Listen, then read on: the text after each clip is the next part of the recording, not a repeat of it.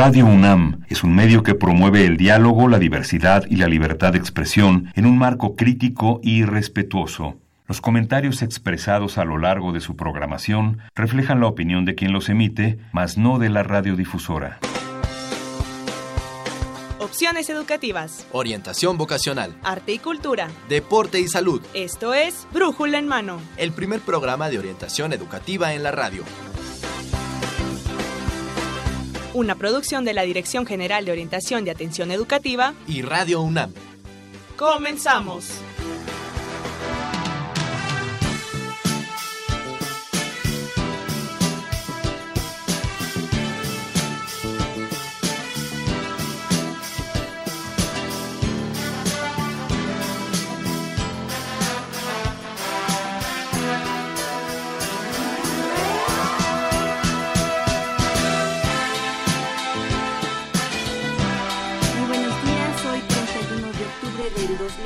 Estamos transmitiendo el programa número 1112 de Brújula en Mano. Y bueno, nos complace saludarlos este lunes 31 de octubre. Marina Estrella y Mercedes Sanoto. Hola Mercedes, buenos días y buenos, días, a todos nuestros radioescuchas del 860 AM de Radio Universidad Nacional. Y bueno, pues es un placer estar con usted este lunes porque bueno, les traemos tres temas que esperemos sean de importancia para usted. Hoy vamos a hablar acerca de las carreras del área de las ciencias físico-matemáticas y de las ingenierías y además también vamos a hablar acerca de la presea ingeniero Bernardo Quintana Arrioja. Y también el apoyo en orientación educativa para los jóvenes con discapacidad. Así es que traemos estos tres temas para usted, esperemos que sean de su importancia y bueno, pues tenemos también comunicación con usted a través de nuestras redes sociales. Nos encontramos en Facebook como Brújula en Mano, en Twitter también como arroba Brújula en Mano y en los teléfonos 5536 8989 5536 4339 por si usted quiere tener alguna comunicación con nosotros, alguna duda que quiera que despejemos con usted y bueno, pues tenemos invitados que van a hablar acerca de estos tres temas que esperemos sean de su importancia. Así es, Marina. El día de hoy nos acompaña el doctor Fabián García Nocetti, coordinador del área de las ciencias físico-matemáticas y de las ingenierías. Bienvenido, doctor, al programa. Muy buenos días, muchas gracias. Gracias por su invitación. Y bueno, para eh, la Dirección General de Orientación y Atención Educativa, pues es muy, muy importante que, que nuestros radioescuchas, que la gente tenga información acerca de estas carreras y bueno, con quién más si no es con el coordinador precisamente del área de las ciencias físico-matemáticas y de las ingenierías. Bienvenido, doctor Fabián. Muchas gracias, buenos días a todos. Y bueno, pues para empezar quisiera este Mercedes que nos platicara el doctor cuáles son eh, el cuál es el campo de conocimiento de esta primera área, el área de las ciencias físico-matemáticas y de las ingenierías. Sí, bueno, muchas gracias, buenos días. Eh, básicamente eh, el área se compone de lo que es la física, las matemáticas y las ingenierías. Esta coordinación eh, de hecho engloba a dos escuelas, ocho facultades, seis centros de investigación, dos institutos de investigación y las licenciaturas asociadas justamente a estas entidades académicas están comprendidas dentro de esta área, principalmente carreras relacionadas con las matemáticas, con la física y con las ingenierías en diferentes formas. Tenemos eh, pues una buena colección de, de, carreras muy enfocadas eh, a cada una de estas áreas en las diferentes facultades y escuelas este, de la UNAM. Eh, por dar un ejemplo, tenemos la carrera de actuaría eh, en la Facultad de Ciencias, la carrera de Ciencias de la Computación también en la misma facultad, pero también tenemos carreras relacionadas con eh, ciencias de la Tierra, física, física biomédica, geociencias. En realidad la, la, colección es, es muy amplia. Cada facultad tiene su orientación y desde las carreras están muy enfocadas a cada una de estas áreas. ¿no? Podríamos hablar ya en particular de, algunas de ellas. Pero, por ejemplo, la oferta en, la parte de lo que es la, la, ingeniería, pues es muy amplia. Eh, porque esta es, eh, desde luego, eh, ofrecida tanto en la Facultad de Ingeniería, en el campus de CEU, pero también en las facultades de estudios superiores, por ejemplo en Acatlán y en Aragón, tienen también varias carreras de ingeniería, ingeniería civil, ingeniería de minas y metalurgia, ingeniería en computación, que es una de las carreras también con una amplia proyección, pero también ingeniería eléctrica y electrónica, energías renovables, etcétera. Eh, cada una de estas eh, carreras tiene un determinado perfil de ingreso, egreso, y, bueno, ya podríamos concentrarnos en cada una de ellas. Así es, y bueno, pues es, es un área que, que eh, mm, pues particularmente tiene en la mayor parte de las ingenierías. Así es. De, las de carreras este, acerca de, de, las ingenierías, pero bueno, pues también hay eh, eh, también carreras como ciencias de la tierra, digamos que son carreras de las, de las llamadas o de las conocidas ciencias duras. Y bueno, son carreras que además eh, eh, el campo laboral pues es muy rico, es eh, además es un, un, campo laboral en donde el, el alumno va a encontrar siempre un, un, trabajo y que además bueno pues eh, donde la eh, digamos donde se va a estudiar más, con más intensidad las matemáticas no las ingenierías pero bueno ya nos platicará nuestro invitado acerca de las características y las habilidades este que se necesitan para estudiar en este en este tipo de carreras. Sí desde luego con mucho gusto. Eh, había señalado que eh, digamos, eh, la coordinación de lo que es el Consejo Académico del Área de las Ciencias Físico-Materiales y las Ingenierías, pues eh, está compuesta de dos escuelas, dos de hecho nuevas escuelas, la EMES, eh, Escuela Nacional de Estudios Superiores, la Unidad León, también la Unidad Morelia, pero además ocho facultades, que está la Facultad de Arquitectura, la Facultad de Ciencias, Ingeniería, Química, y las FES de Acatlán, Aragón, Cuautitlán, Zaragoza. Pero además eh, algunas de las carreras también participan centros e institutos de investigación dentro del área. Entonces eso hace que también la oferta sea mucho más amplia, mucho más rica en muchos sentidos. Hay carreras muy conocidas como las ingenierías que hemos platicado, pero también hay nuevas carreras como por ejemplo licenciatura en física biomédica, que es sí. eh, una nueva carrera relativamente, pero también tenemos eh, algunas eh, nuevas carreras como ingeniería en sistemas biomédicos que oferta la Facultad de Ingeniería y también eh, geomática. Nanotecnología, ¿verdad? Y nanotecnología, sí, efectivamente, que son sí. también carreras eh, nuevas que son, desde luego, eh, es, es, una oferta eh, muy novedosa para, para los alumnos en, en, estas, en estas áreas. ¿no? Así es, bueno, hay nuevas carreras entonces en esta, en esta área 1 la llamada área 1, que bueno, que hacen una fusión, una, una combinación entre, entre las eh, ingenierías, las matemáticas, las ciencias biomédicas. Es muy, sí. muy interesante. Sí, hay algunas carreras que tienen una vinculación muy estrecha con el área de la biología, ¿verdad? Por ejemplo, física biomédica. Sí, efectivamente. Muy interesante. Sí, en donde eh, pues eh, la, la, relación es muy directa y, y, el profesional que se desarrolla, que se eh, forma en esa área, pues va a tener una cabida muy importante en institutos del sector salud, pero con el conocimiento de la parte física, eh, también parte de, la ingeniería, la instrumentación, etcétera. Entonces va a ser un enlace muy importante justamente entre eh, eh el especialista en, el área médica, pero también la, parte de la electrónica, la ingeniería. Entonces hace, una interfaz muy, bien en ese sentido. Hablamos también de la carrera de nanotecnología que se imparte en el, en el Centro Nacional de Neurociencias y Nanotecnología. Y, y, hay dos carreras también relativamente nuevas. Este, una carrera que se llama Tecnología para la Información en Ciencias, uh -huh. que se vierte en la, en la MS Morelia. Eh, y esas carreras, pues precisamente están relacionadas con todas las tecnologías de la información y la comunicación muy aplicadas a diferentes ámbitos de la ciencia. Son carreras que tienen corte mucho más horizontal, mucho más transversal y también ofrecen a, al egresado pues un campo de acción muy importante.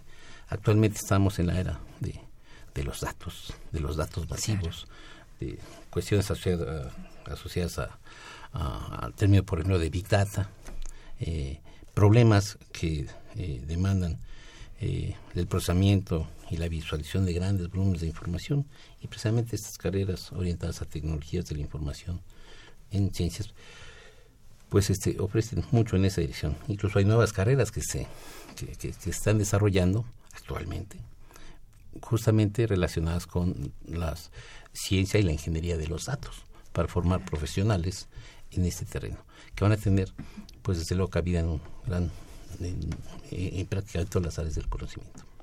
Mm, doctor, ¿nos podría comentar un poquito más dónde se encuentra ese campo laboral de aquellos estudiantes egresados de esta área 1 de ciencias físico-matemáticas y de las ingenierías?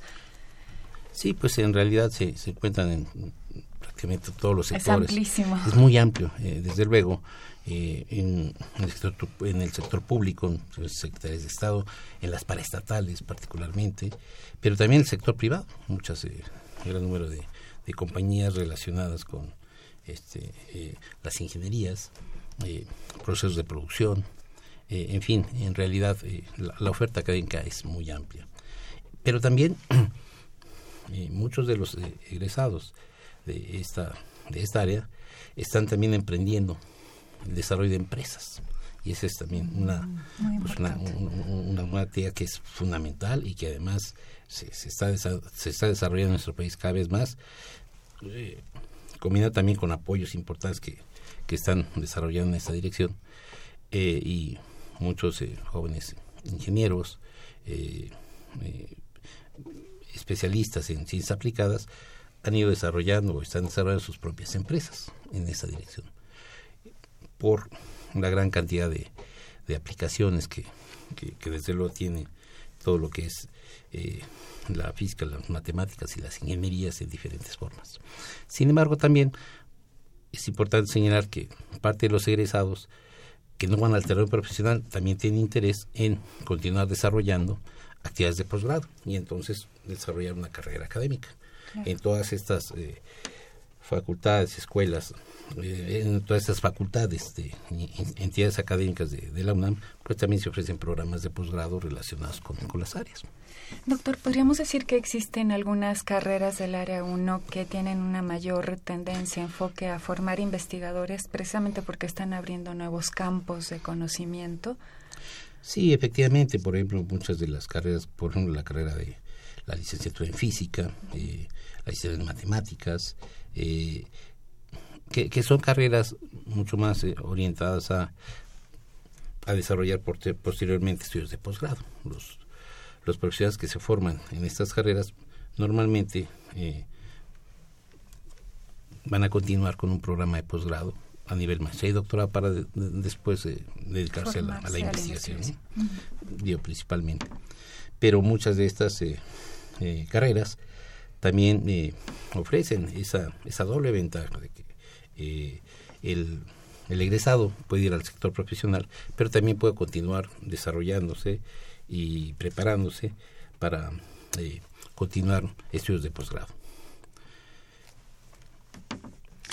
Y bueno, pues esta, esta, estas carreras, eh, mm, como usted nos está comentando, las podemos encontrar no solamente en Ciudad Universitaria, sino también en sedes foráneas, como nos, bien, bien nos decía la ENES Morelia.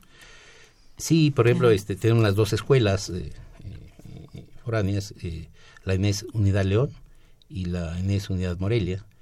tenemos este, ocho facultades que están mm, en la Facultad de Arquitectura, la Facultad de Ciencia e Ingeniería y la Facultad de Química aquí en el campus de CEU, pero también están las, la FES Acatlán, Aragón y Cuautitlán y, y Zaragoza que, forman parte también de, este bloque.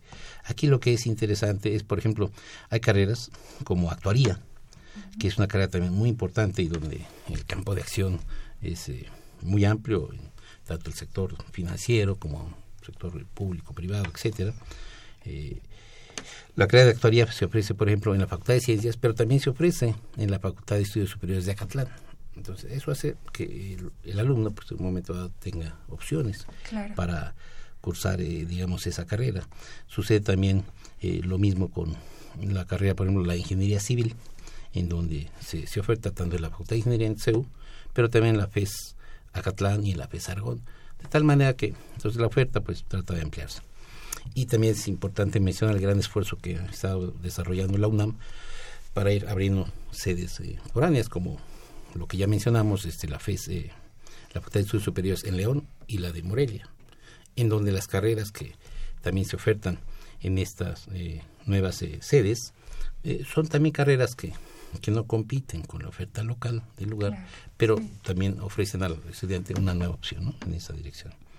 En la carrera de computación, por ejemplo, se oferta en la Facultad de Ingeniería en CEU, pero también en la Facultad de Estudios Superiores de Aragón.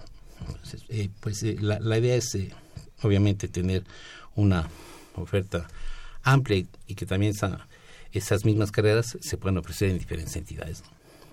Doctor, ¿cuáles son esas habilidades académicas y personales que debe tener un alumno que aspire a alguna de estas carreras del área 1? Sí, pues desde luego este tener una formación sólida en temas de física, matemáticas, etcétera. Eh, las materias son fundamentales, el álgebra, el cálculo eh, diferencial, integral, la geometría analítica, son, son fundamentales y son desde luego indispensables eh, para aparecer en estas carreras. Pero no solamente eso, también es importante otras habilidades, por ejemplo, como la comunicación, las relaciones personales, el trabajo en equipo es fundamental, ¿no? Porque eh, en realidad muchas de estas carreras, en la práctica, se va a estar trabajando realmente en equipos, en forma de trabajo. Sí es importante que el, que el alumno tenga una buena eh, eh, capacidad de análisis y de síntesis, de esa capacidad también para observar fenómenos, de interpretarlos. Eh, también el tema de la abstracción y el razonamiento es fundamental. Son como habilidades que son, importantes eh, desarrollar en ese sentido. Y también pues esa capacidad de liderazgo, capacidad de organizar y coordinar grupos de trabajo. Eh, desde luego que, que, es fundamental. Pero también tener ese, ese rigor científico de poder eh, realmente darle una explicación a los fenómenos, pero con toda la fundamentación necesaria, ¿no? basada en cuestiones asociadas al método científico. Eh, entonces, pues eh, sí, definitivamente son habilidades que, que, son importantes, destrezas que, que, son fundamentales para que el alumno vaya en esta, en, esta dirección. Así es, entonces, bueno, pues estas son las habilidades académicas y personales. ¿Y qué recomendaciones nos podría dar a los jóvenes interesados en, cursar alguna de estas carreras? Pues eh, lo, más fácil, desde luego, es eh, informarse. Es, es, muy, es muy importante que los alumnos se informen de los pormenores de todas y cada una de estas carreras. Obviamente aquí el espacio es muy, muy breve para hablar ampliamente sobre todo ello, pero la información completa sobre la oferta académica de las licenciaturas de la UNAM está en la página de la UNAM que se llama Oferta Académica UNAM. En cualquiera de los navegadores, si ponemos Oferta Académica UNAM, nos aparece toda la lista de licenciaturas y todo. Es muy la información. Y ahí vienen justamente todas las características ya particulares de cada una de estas eh, carreras.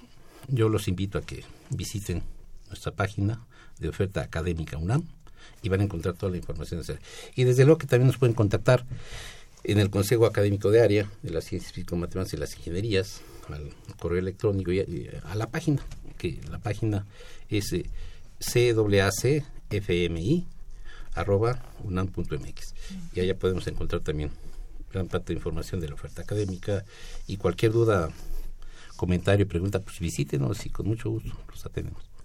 Así es, pues le agradecemos muchísimo al doctor Fabián García por haber estado con nosotros aquí en Brújula en Mano, platicando un poco acerca de esta área 1. Y bueno, como ya nos decía, podemos consultar esta página de oferta académica UNAM para que usted eh, busque, encuentre estas carreras del área 1 de las que estuvimos ahorita hablando. Muchísimas gracias, doctor Fabián García. Al contrario, mucho gusto.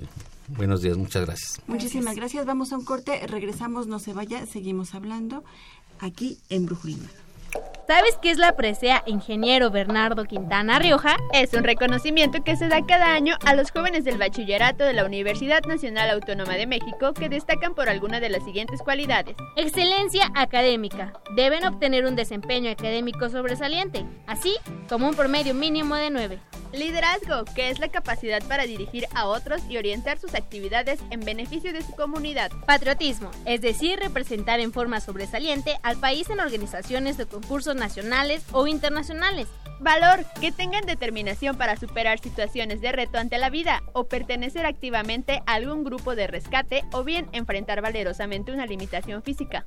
Y servicio, deben tener una actitud altruista hacia su comunidad a través de su participación en tareas de apoyo o promoción. En estos últimos, no se necesita tener un promedio mínimo de calificaciones. Si quieres saber más sobre esta presea, síguenos en Facebook en Brújula en Mano, en Twitter como arroba Brújula en Mano o escríbenos a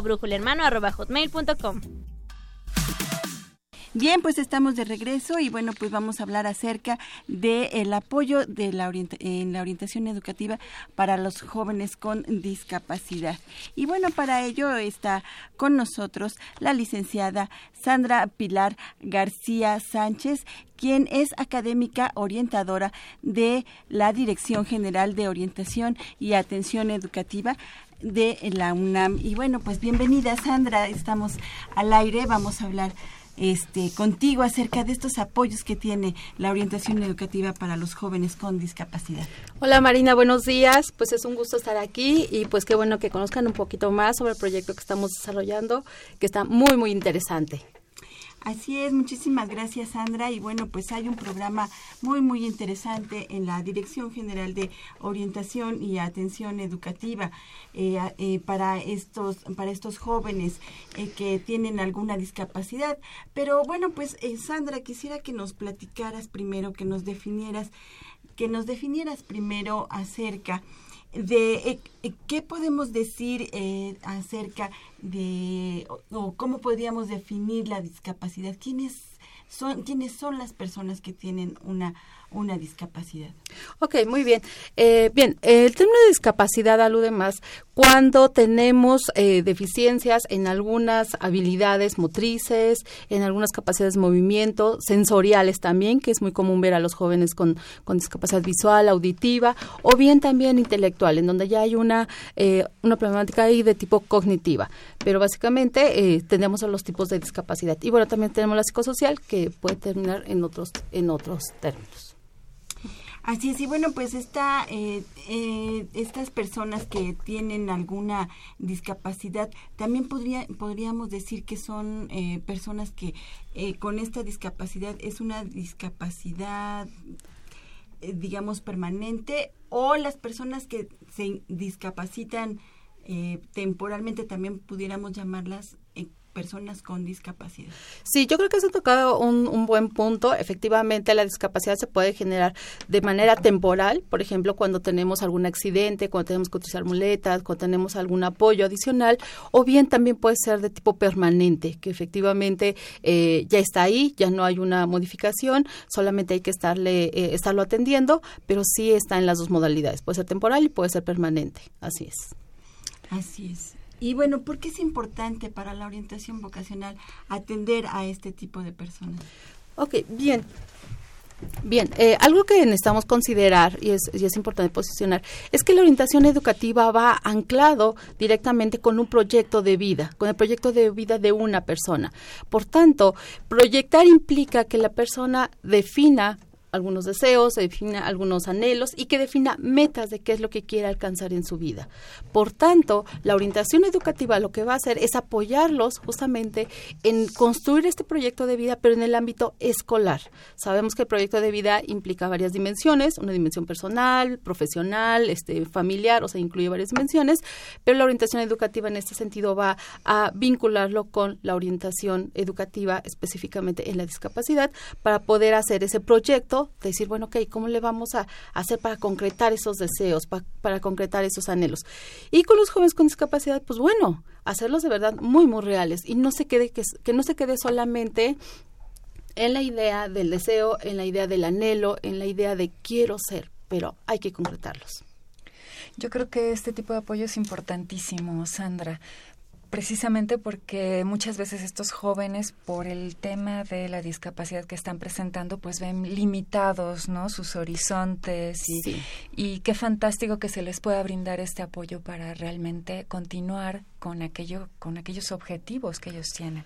Claro, eh, y, e insisto, por ejemplo, en el área de orientación educativa no estamos focalizando al área al área este escolar. Sin embargo, sí es importante tomar en cuenta que finalmente eh, las personas con discapacidad necesitan tener apoyo en todas las áreas de su vida. Es una, eh, por la situación misma de la discapacidad, es común que los jóvenes y las personas se enfoquen mucho solamente al área de salud, en esta cuestión de rehabilitación, estas cuestiones médicas, eh, obviamente es muy importante, sin embargo también tienen otras dimensiones que hay que reconocer. Todos los jóvenes, todas las personas con discapacidad desean lo mismo que todos nosotros, quieren tener un trabajo, quieren tener una pareja, quieren tener, eh, no sé, un proyecto de vida de, de, algún patrimonio con alguna persona. Entonces, muchas veces no, no vislumbran esta, esta idea integral o esta percepción integral de lo que es su vida. Y en ese sentido, finalmente, eh, si ellos integran estas dimensiones, les va a permitir, por ejemplo, tener una vida o mayores probabilidades y posibilidades de una vida independiente y autónoma, que es algo muy, muy importante para ellos. No estamos eh, buscando total y absolutamente toda la independencia porque sabemos que hay una cuestión física que, que sí los va a imposibilitar, sin embargo que alcancen un grado importante de autonomía y de, y de eh, independencia, que ellos puedan tomar decisiones y que puedan construir ese futuro a través de esas decisiones. Y una de ellas básicas es la toma de decisiones en la elección vocacional, en la elección de, de una eh, de un bachillerato, de, de plantearse eh, la, la, postura o la meta de continuar estudiando, continuar estudiando en la, en la secundaria, en la prepa, en la universidad, y no solamente consideren que, bueno, pues tiene una discapacidad y entonces ya no, ya no tienen posibilidades de continuar. Y bueno, esta población que se atiende con jóvenes con discapacidad es eh, únicamente para los jóvenes que están estudiando dentro de la UNAM o también, por ejemplo, un chico que está en, en la secundaria puede ir a la Dirección General de Orientación a eh, tener orientación vocacional. Eh, efectivamente, eh, está abierto al público, está abierto al público en general, los jóvenes pueden ir, eh, el área de orientación especializada y específicamente en, términos de este proyecto de vida en, en, orientación educativa, pueden ir todos los jóvenes, no importa que sean alumnos de la UNAM, los vamos apoyando en este acompañamiento, buscamos alternativas, evaluamos eh, opciones, de tal manera que en conjunto se construyamos justamente ese proyecto y que puedan tomar decisiones. ¿no? Pero sí, eh, los horarios básicamente son de lunes a viernes, de 9 a 7 y media de la noche, y efectivamente está abierto al público en general. Hay programas especiales dentro del Centro de Orientación Educativa para que ellos puedan atender, porque, bueno, en, vemos que eh, hay diferentes tipos de discapacidad. Así es. ¿no? Así es. Eh, puede haber, haber una discapacidad visual, una discapacidad auditiva. Eh, ¿Hay instrumentos específicos para este tipo de personas para poder ayudarles en su orientación vocacional? Sí, sí hay, eh, particularmente en el caso de discapacidad eh, visual, por ahí hay algunos instrumentos. Sin embargo, en este caso en la, en la dirección, la forma en que lo hacemos es más desde la parte eh, cualitativa, en donde es necesario que primero el alumno defina y que conozca súper bien su situación de discapacidad, para que, para que el alumno pueda reconocer sus fortalezas, sus habilidades eh, y que también identifique los obstáculos probables que se va a encontrar para que podamos salir adelante. Sabemos que en el área de orientación educativa una prueba totalmente no hace la diferencia en torno a que el alumno le guste la carrera, se sienta satisfecho con la carrera, sino que es un proyecto mucho más amplio en donde hay que integrar más elementos más allá de una prueba nada más. Licenciada Sandra, una vez que el estudiante ingresa a la carrera de su elección, ¿se llevaría a cabo algún tipo de seguimiento, recomendaciones, acompañamiento del estudiante? Claro. Eh, dentro de la misma universidad, y me parece que no solamente la UNAM, sino también otras universidades, están implementando programas, programas de seguimiento con estos jóvenes. Eh, tenemos eh, todavía me parece que las universidades apenas, eh, bueno, estamos caminando hacia allá, pero sí ya se están implementando algunos programas de seguimiento institucional y propiamente desde la desde mi, mi proyecto finalmente también es darle seguimiento a estos jóvenes de ver qué es lo que está pasando con, con ellos, se mantienen en la carrera, qué tipo de apoyos tienen, van a egresar, cómo van avanzando. Pero propiamente las universidades sí están teniendo algunos apoyos, como becas, como apoyo a los servicios, como apoyo en cuanto a ayudarlos en algunas materias, eh, pero sí son servicios contados, que esa es una, una situación muy, muy real, pero también las universidades ya van caminando hacia allá. Y es importante esto que mencionas, Mercedes, porque efectivamente para hacer un proyecto de vida, particularmente con los jóvenes con discapacidad, no es suficiente con el deseo personal, con mi anhelo personal, sino que es necesario que esté apoyado por una infraestructura institucional y social, ¿no? Si el alumno dice yo quiero estudiar, quiero ingresar a la universidad, pero no tengo los recursos, no tengo los apoyos y no sé cómo hacerlo, finalmente es ahí donde entra la parte institucional. Si el, el alumno también dice, bueno, ya terminé una carrera, porque tenemos jóvenes que ya concluyeron eh, carreras, ya concluyó la carrera y las empresas no abren espacios porque no conocen el tipo de discapacidad, porque no saben cómo hacerle y, consideran que, bueno, no, no tienen las habilidades, no va a poder hacerlo, de verdad es un, es un mito, pero también las empresas tienen que abrirse a estas posibilidades y como sociedad también necesitamos eh, posicionar la idea de que un joven con discapacidad, una persona con discapacidad pueda hacer este proyecto. Eh, desafortunadamente tendemos a encasillarlos, encasillarlos, decir, bueno, no pueden hacer esto, hay por ahí un autor que nos decía, bueno, solamente nos eh, enfocamos en las, en la falta, en la carencia. Sin embargo, hay que ver las potencialidades y todos tenemos potencialidades, así como todos tenemos carencias. Entonces, en este caso, hay que enfatizar esa parte y que, bueno, si como sociedad tengamos una apertura, como institución también tengamos una apertura y empezamos a implementar programas encaminados hacia el acceso, hacia el acceso, perdón, hacia el hecho que se mantengan los jóvenes y que egresen y que sigan toda esa trayectoria. Y sí es muy importante. Así es, es un apoyo entonces que es un seguimiento que entonces hacen ustedes con ellos sí, de apoyo. Así es, así es. Particularmente en, el, en este caso el proceso de admisión. Incluso, eh, bueno, la UNAM tiene unos apoyos realmente eh, muy importantes. a Aquellos estudiantes sí, que quieren hacer el examen de selección de ingreso a la UNAM es realmente un apoyo, pero muy puntual. Claro a aquellos chicos que desean ingresar a la Universidad Nacional. Claro, yo creo que eh, en ese sentido podríamos hacer, eh, bueno, el espacio no es muy, es muy corto, sin sí. embargo, efectivamente la universidad cuenta con varios programas que efectivamente los van apoyando en esos distintos momentos. En el momento de ingresar, que es el programa al que alude la, la doctora Mercedes Anoto, y también tenemos programas de, en los que los permite mantenerse y también egresar, efectivamente. De hecho, este, bueno, pues hay, hay, hay varios programas, hay varios programas que platícanos. Híjoles. No, pues tenemos, tenemos varios. Eh, Dentro de, mm, tenemos este proceso que es la admisión propiamente, que efectivamente lo, lleva la Dirección General de Administración Escolar, que los va apoyando, los va acompañando eh, desde el momento en que ellos van a registrarse, el momento en que presentan el examen, cuando son aceptados, y, pareciera ser cosas sencillas, sin embargo, esto nos permite saber dónde están estos jóvenes, dónde están nuestros alumnos y qué tipo de apoyo requieren. Yo les decía hace, uno, hace unos minutos, la universidad apenas va caminando, pero la forma de saber qué es lo que requieren es justamente escuchando a estos jóvenes, es decir, a ver, ¿qué es lo que tú necesitas? Y en ese sentido, de la DGAE hace un trabajo muy, muy importante. Eh, con nosotros mismos tenemos justamente este servicio de orientación educativa a los jóvenes con discapacidad, en la cual eh, les damos preferencia, están ahí todo el tiempo, eh, pueden llegar y solicitar el servicio propiamente y los vamos acompañando. Posteriormente, ya eh, para mantenerse a lo largo de, la formación, vamos a encontrar diversos programas que no son necesariamente de la dirección. Eh, vamos a encontrar otras facultades, por ejemplo, la Facultad de Derecho tiene un, el programa eh, Aula Temis, en el cual apoya a los jóvenes con discapacidad visual en cuanto a traducir sus, eh, sus documentos, sus libros, eh, el sistema braille. La Biblioteca Nacional también tiene programa ahí de, de, este, de un programa de impresor en braille la, la no, no la hemeroteca, la biblioteca, este, bueno, la biblioteca central ya la mencioné, está la Aula Temis, la Facultad de Filosofía también tiene ahí un programa de apoyo a los jóvenes, o sea, podríamos ir enumerando muchísimos, pero eh, me parece que aún aun cuando la universidad tiene varios programas, no son suficientes, o sea, no son suficientes y tanto es así que, bueno, si nosotros eh, revisamos nuestra matrícula, bueno, realmente los jóvenes con discapacidad eh, es muy, muy pequeña. Y también, por ejemplo, nos vamos a encontrar que hablábamos un poquito de, de los jóvenes y del tipo de discapacidad que, que estamos recibiendo.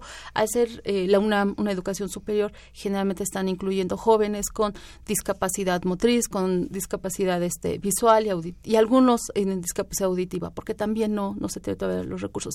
Sin embargo, ah, por ahí la Facultad de, de, Psicología está implementando un proyecto muy, muy interesante para incluir, pero, pero a los jóvenes con discapacidad intelectual, lo cual me parece muy, muy interesante porque rompe un poquito con el esquema que tenemos y sobre todo porque, como les mencionaban, eh, generalmente cuando nosotros buscamos una carrera o estar en la universidad, nos enfocamos mucho en esta cuestión de lo laboral. Incluso nosotros como orientadores lo podemos ver. Los jóvenes llegan con una demanda de quiero que me digas en qué carrera se gana más dinero o se obtiene más, más trabajo. esa es como la, la, la idea que prevalece ahí. Sin embargo, en este proyecto no, es valorar una cuestión más integral de ese joven, es decir, que el alumno se vive en una universidad, que el alumno sea independiente, que el alumno pueda tomar ciertas decisiones hasta cierto punto donde le sea posible, pero que lo pueda hacer y que se vislumbre como sujeto de derecho que lo pueda hacer y no como sujeto dependiente bueno, caso ni siquiera alcanzar ese nivel, y que se mantiene ahí. O sea, siempre dependiendo de sus padres, de algún familiar, y esto es algo que una preocupación muy, muy constante con los padres, de, bueno, ¿qué va a pasar con mi hijo? ¿Qué va a pasar con mi hermano? ¿Qué va a pasar?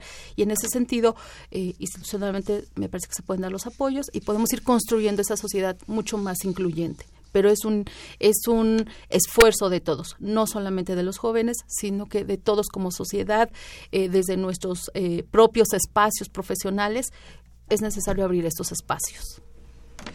Licenciada Sandra, ¿cómo obtiene el apoyo en el Centro de Orientación Educativa un estudiante con discapacidad? ¿Cuál sería el proceso de ingreso para recibir este apoyo? Ok, bien. El alumno puede llegar eh, al Centro de Orientación Educativa, mencionarlo así. Eh, vengo a solicitar el servicio de apoyo este, de orientación educativa. Eh, generalmente una discapacidad es visual, bueno, se observa, se observa, o sea, si es una discapacidad motriz, bueno, podemos ver que tiene ahí algunas dificultades para desplazarse, si es este eh, bueno, motriz y es visual también. Tal vez con los jóvenes sordos es cuando diría, no, no, no, no lo veo, pero también en el momento de establecer la, comunicación, pues nos damos cuenta que tiene una discapacidad. El alumno llega solicitando el servicio, se le atiende en ese momento, en este caso yo seré la persona de primer contacto, y nos sentamos a hacer toda esta valoración para ver qué es lo que está buscando el joven, para ver si efectivamente, eh, bueno, de acuerdo a la demanda y a la necesidad del joven, se lo podemos ofrecer en este espacio, y si responde a una cuestión de orientación educativa o estructuración de un proyecto de vida. Hay ocasiones en que llegan otro tipo de demandas que nosotros propiamente no lo podemos hacer, pero los canalizamos, los canalizamos a las instancias pertinentes dentro de la universidad o en espacios eh, gubernamentales eh, que identificamos. Entonces llegan los jóvenes, solicitan el servicio y ahí los atendemos y empezamos a hacer todo el proceso, de lunes a viernes, de 9 a 7 y media de la noche, que ahí estamos. Licenciada, teléfonos, páginas web, ¿dónde podemos encontrar? Eh, el teléfono directo es el 5622-0247. Y para revisar un poquito más y conocer sobre nuestra, bueno, nuestro quehacer profesional en torno de la orientación educativa, bueno, está la página del COE, está la página de la dirección, triple, triple bueno, www, eh, de, de, de, de, de goae.unam.mx. Y ahí pueden encontrar nuestros servicios. Así es, a toda la gente interesada que tenga algún familiar, alguien que esté interesado, algún alumno con alguna discapacidad. Así es. Nos puede llamar también 5536-8989, nos puede escribir brújula en mano arroba hotmail.com y bueno, vamos a darles más información. Muchísimas gracias, licenciada. Gracias, gracias. y los esperamos por allá. Muchísimas gracias. Y bueno, Oferta radiofónica, cultural y creativa. UNAM Radio Calidad en la programación de amplitud modulada. 860 AM. La más alta calidad y excelencia en la historia de la radiodifusión mexicana. UNAM Radio, 860 de amplitud modulada.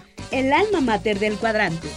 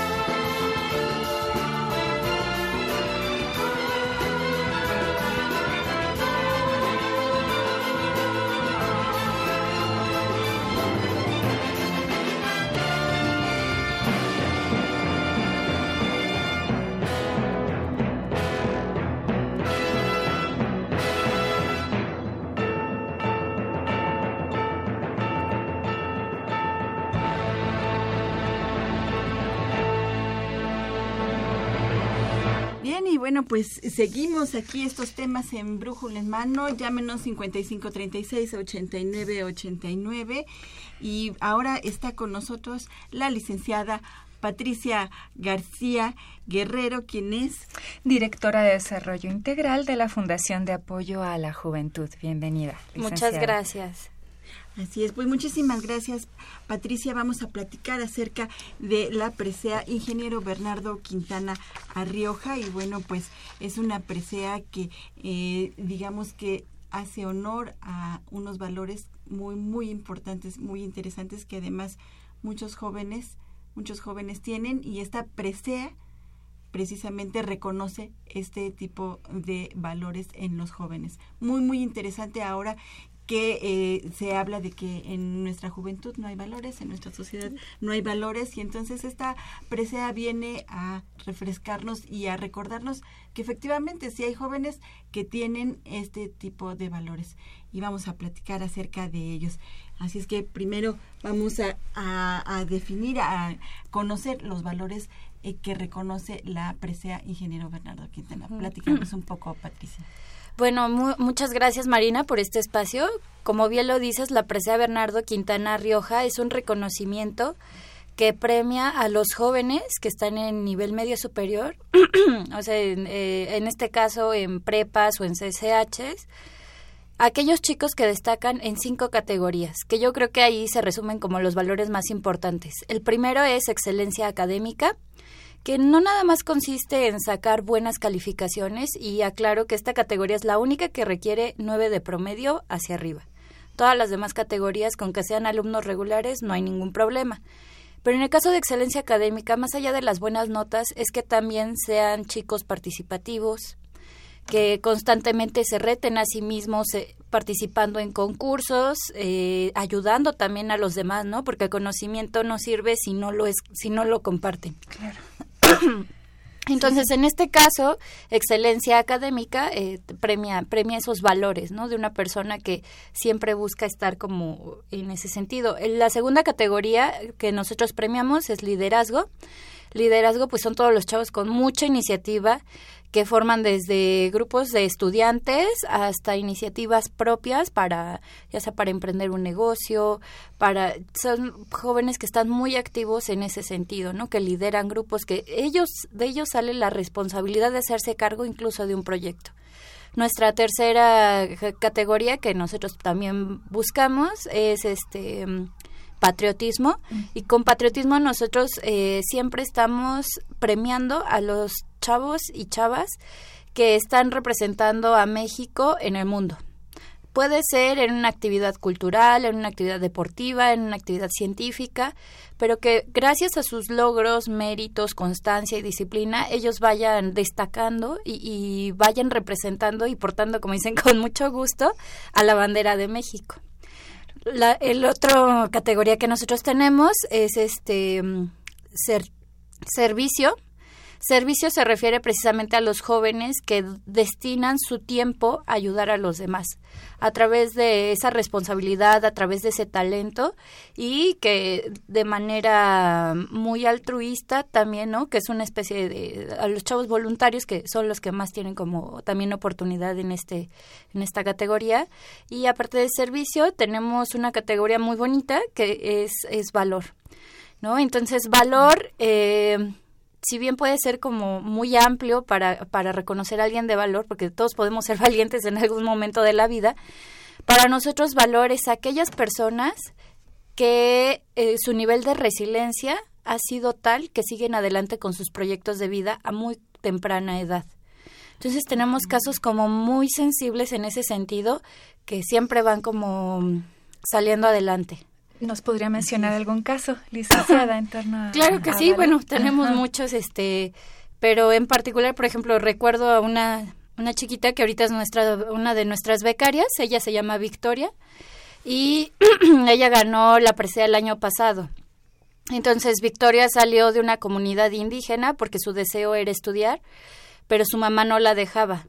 Entonces, ella, aún en contra de su familia, consideramos, o sea, una comunidad indígena donde no hay tantas posibilidades, ella salió de ahí, se vino a la ciudad y gracias a un profesor, porque por ella pues no se hubiera postulado, que esa es otra también de las cosas de la presea, que si uno detecta un talento y lo quiere postular, puede hacerlo. Entonces esta niña tenía esas ganas de seguir adelante participó por su historia de vida, ganó la presea y en un principio incluso Victoria ni siquiera te miraba a los ojos, ¿no? Entonces e, era una niña introvertida, no hablaba, callada, todo el tiempo estaba así. Afortunadamente, el hecho de que ella recibía, cuando le dieron la presea ni siquiera sabía qué, qué era la presea.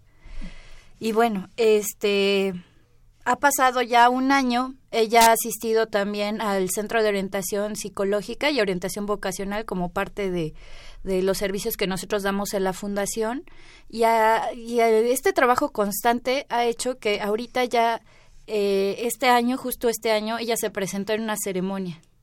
Entonces dio unas palabras y habló en público. Eso para nosotros fue no nada más premiarle el hecho de que saliera de su comunidad, sino que ahorita ya empieza a, seguir con su proyecto de vida. Entonces, eso, esa parte es, es muy gratificante. Un excelente testimonio. y bueno, eh, son varias instituciones las que participan en la entrega de esta presea. ¿Cuáles son los premios? ¿Qué es lo que le dan a los chicos? ¿Cómo los motivan? termina ahí este esta esta ayuda a los chicos premiados y, y también cómo, cómo sería este proceso de, de ingreso digamos a, a, concursar por por esta medalla comentabas que hay alguien que propone al estudiante verdad así es. En ocasiones bueno el estudiante se eh, es una autopostulación que eso es lo que la, mayoría de las veces nosotros buscamos, pero también este si un maestro, si un familiar detecta talento en el chico, ellos a través de una carta de postulación pueden hacer la nominación y mm, obviamente ya después se ponen en contacto con el chico porque necesitan sus datos. ¿no? De hecho, ahorita está la convocatoria, está abierta. Así es. Puede, puede ingresar a www.dgaoe.unam.mx y bueno, postular a, a los alumnos que tengan este tipo de valores, que usted vea que eh, sobresalen en alguno de estos de este tipo de valores. Claro que sí. Y en la UNAM y en otras instituciones también. Sí, mm, con respecto a las instituciones, bueno, este es un este es un reconocimiento que ya tiene muchos años, ¿no? Entonces empezó a raíz justo de, del sismo del 85 y se, el, fundador, que es el contador Carlos Machorro, busca un espacio para los jóvenes y a raíz de eso fundó, bueno, y puso la iniciativa de Fundación Apoyo a la Juventud. Y dos años después, tres años después, consiguió que esta presea se diera en el Instituto Politécnico Nacional, que fue la primera institución de nivel educa bueno, educativa en México que aceptó la presea. Dos años después, eh, la UNAM y CONALEP también la aceptaron. Entonces, la UNAM tiene ahorita son 27 años porque por el paro y este y bueno, en CONALEP incluso el reconocimiento es a nivel nacional. Entonces, todos los chicos que son talentosos, como como yo, por ejemplo, eh, me puedo postular y todo lo demás? Bueno, ahorita hay una campaña, está efectivamente este año, eh, y agradecemos mucho a la UNAM, acabamos de estrenar plataforma donde es más fácil subir tus documentos, todos los requisitos que te piden y la verdad está bastante bien el poder participar. Yo veo que las personas que han participado en Presea sí les cambia la vida. Totalmente. ¿Por qué, les cambia la vida? ¿Qué les dan? Este, ¿Cómo los apoyan? La presea yo creo que inicia cuando les dan como tal la, la, medalla, ¿no? O sea, el reconocimiento como tal, ahí es cuando realmente el chico presea, porque más allá de, esas cuestiones que son muy tangibles, ¿no? El reconocimiento, la presea, el, el premio, que es un apoyo económico, una beca durante un casi un año en la fundación junto con nuestro acompañamiento psicológico y los incluimos en muchas actividades donde ellos pueden seguir desarrollando sus habilidades como personas. Entonces, todo eso a ellos los va nutriendo, los va forjando en camino, porque al final ellos se vuelven agentes de cambio. Entonces hay muchos chicos que ya han sido, por ejemplo, expreseas, que yo incluso he tenido ahorita con todo esto de la organización contacto con ellos.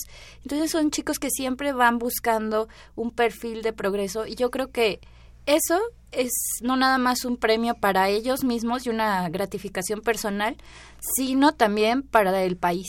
O sea, el hecho de que los jóvenes estemos, o los chicos presea en, en, este caso, siempre estén en busca del progreso, eso es algo que es un premio que, que todos deberíamos estar siempre pues agradecidos por eso incluso son un modelo también, un, ejemplo para los demás jóvenes. Claro, muy, yo muy positivo. En ocasiones leo sus autobiografías y digo, ah, ¿qué he hecho de mi vida? y yo así de, todos sé que tenemos nuestro momento y evidentemente nuestra trayectoria, ¿no? Pero estos niños van como con todo. Licenciada García, quisiéramos también preguntarle eh, por qué el nombre del ingeniero Bernardo Quintana, que, que es un personaje muy importante. Sí, el, eh, bueno, eh, Bernardo Quintana, el ingeniero Bernardo Quintana Rioja, es uno de los mexicanos más destacados en la historia de, de nuestro país, porque él él innovó mucho en la construcción del el México contemporáneo. Él es fundador de ICA y a través de esta constructora, pues hizo muchas obras que modernizaron en gran parte a la ciudad. Pero no más allá de su legado, digamos, arquitectónico y urbanístico, él también fue un filántropo, él dio muchas cosas de, de cuestión de servicio y él tiene una frase que incluye, bueno, una parte donde dice que el camino más fácil no siempre es el que te deja más aprendizaje. Y eso es verdad. O sea, muchas veces el camino que te cuesta un poquito más de trabajo, que tienes que ser más disciplinado, más organizado, es el camino que te lleva hacia el progreso. Y justamente por reconocer la labor de Bernardo Quintana es que se le dio el nombre a la presea. Muy inspirador. Sí, y yo sí. Así es, sí, además su vida es muy inspiradora. ¿No? Porque además ver todas las obras de Bernardo Quintana, no solamente aquí en el Distrito, Distrito Federal, sino a nivel nacional es impresionante. Digo, este podemos conocer a Bernardo Quintana a través de, de su obra como El Metro, como Ciudad Universitaria, como, bueno, un montón de obras que sin, sin estas obras no podríamos entender el México moderno, el México, el México de hoy.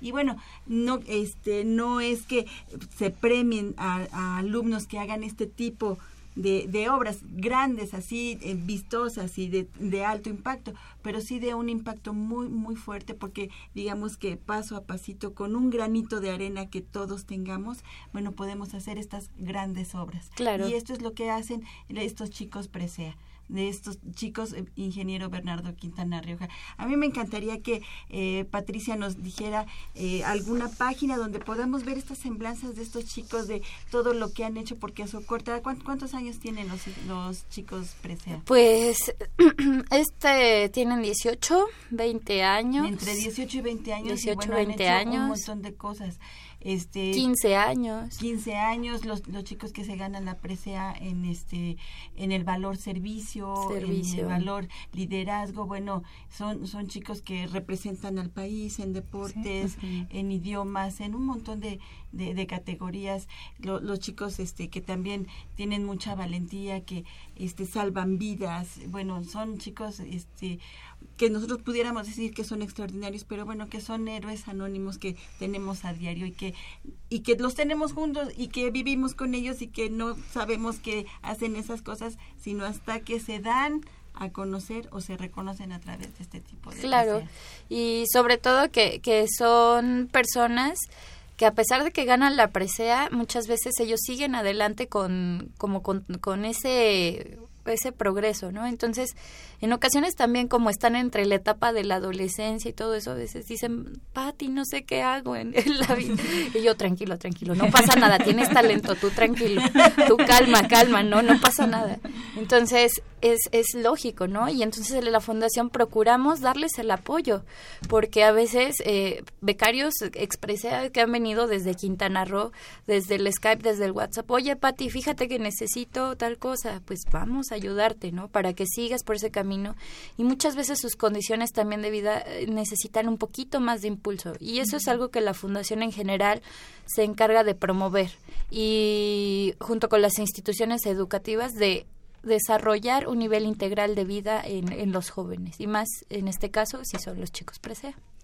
Así es. Bueno, Pati, pues te agradecemos mucho el que nos hayas dado esta introducción a, a, los chicos de ingeniero Bernardo, presea ingeniero Bernardo Quintana, porque bueno, te vamos a seguir teniendo en los próximos eh, programas. Así Esperemos que sigas Sí, con nosotros y con tus chicos presea. Sí, con mis chicos presea. pues para que sigamos platicando acerca de los valores y acerca este de, de estos chicos. Y, y bueno, pues te hacemos la cordial invitación entonces para los siguientes programas para que nos sigas platicando acerca de esta de esta presea. Y los invitamos a que a que se inscriban, está abierta la convocatoria en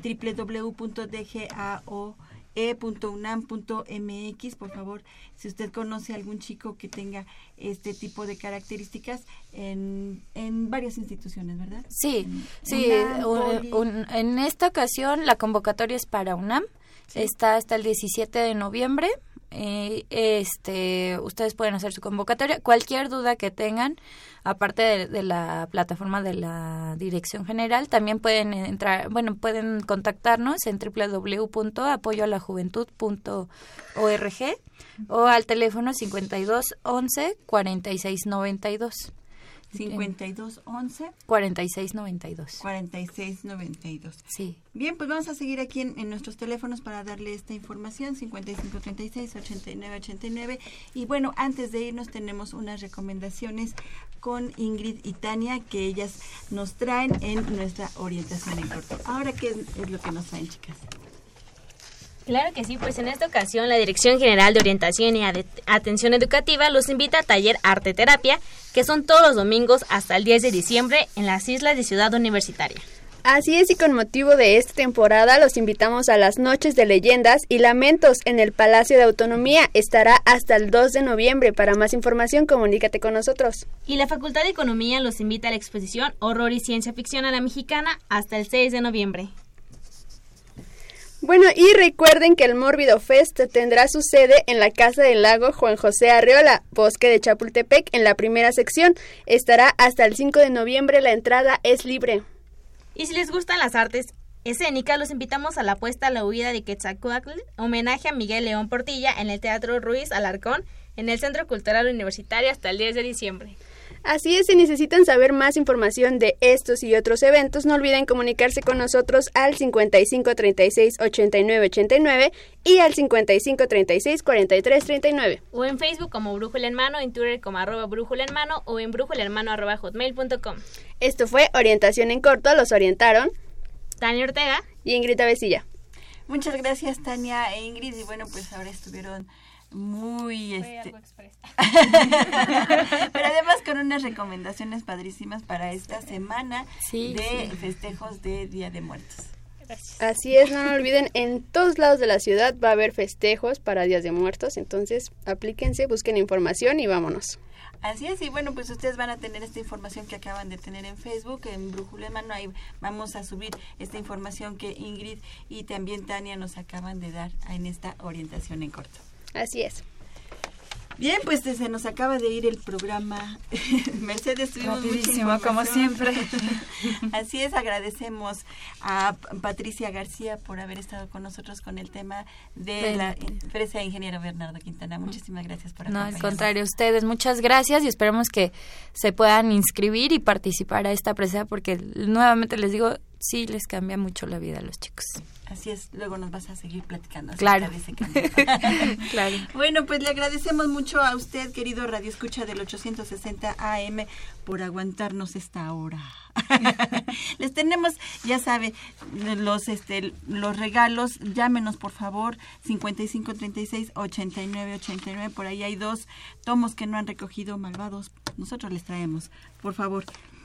Este, llámenos 55 36 89 89. Ya nos vamos. Le agradecemos en los controles técnicos a Socorro Montes en la producción y locución, a Tania Ortega, Ingrid Apesilla, Aldo Rodríguez en la producción en redes, a Miguel González en la producción general y este, Saúl Rodríguez Montales, Montante y en la conducción. Mercedes Anoto. Y Marina Estrella. Nos oímos la próxima semana.